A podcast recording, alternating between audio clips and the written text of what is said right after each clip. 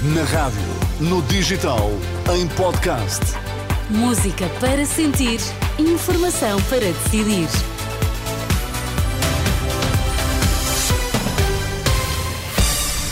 Notícias às duas com o Vítor Mesquita. Quais são agora os temas em destaque, Vítor? Secretário de Estado da Saúde rebate críticas sobre gestão da dívida no SNS. Relatório do Conselho da Europa pede a Portugal mais eficácia na prevenção da corrupção no governo. Informação para decidir na Renascença com Vítor Mesquita. O valor da dívida no SNS permite continuar a trajetória de reforço de investimento e melhorar os cuidados de saúde aos cidadãos.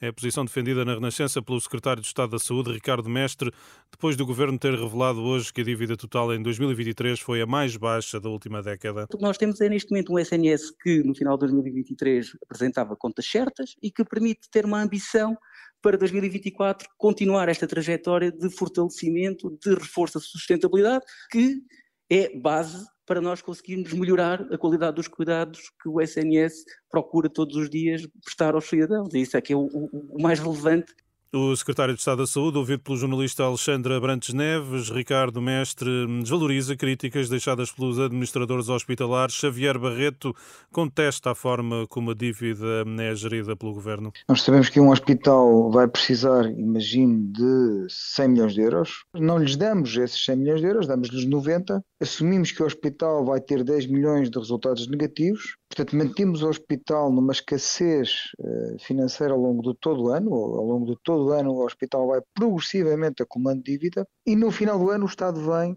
e paga essa dívida uh, à indústria. E esta é uma forma completamente errada de olhar para a coisa, porque a dívida uh, limita sempre a capacidade de gestão de uma empresa e neste caso de um hospital. A posição do presidente da Associação de Administradores Hospitalares, Xavier Barreto, que contesta a forma como a dívida hum, é gerida pelo governo, a dívida do SNS é gerida pelo governo. As eh, maiores empresas nacionais querem menos impostos e mais crescimento, é o que consta de um manifesto já apresentado ao Presidente da República e que vai agora ser partilhado com os principais partidos políticos, no qual a Associação Business Roundtable Portugal apresenta propostas como não castigar a criação de riqueza com mais impostos, menos burocracia nos licenciamentos, uma justiça fiscal mais célere e a reabilitação das parcerias público-privadas. É um tema que está desenvolvido em rr.pt. O Grupo de Estados contra a Corrupção do Conselho da Europa, o GRECO, pede a Portugal que seja mais eficaz a prevenir a corrupção nas principais funções executivas do governo no relatório da quinta ronda de avaliação. O GRECO hum, diz estar preocupado com a transparência dos contactos entre altos funcionários executivos e posições de grupos de interesse sustentados por lobby. O documento sublinha que todas as pessoas com funções executivas de topo devem ser sujeitas a verificações de integridade eficazes antes de ingressarem no governo, bem como restrições pós-emprego.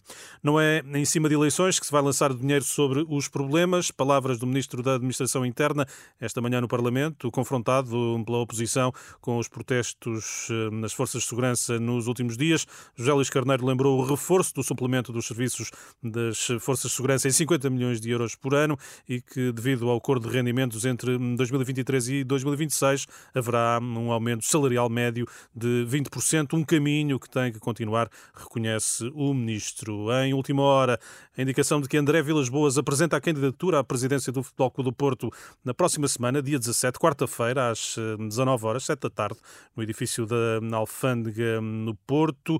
O mote da campanha será Só há um Porto. André Vilas Boas é o segundo a avançar, depois de Nuno Lobo ter comunicado a intenção.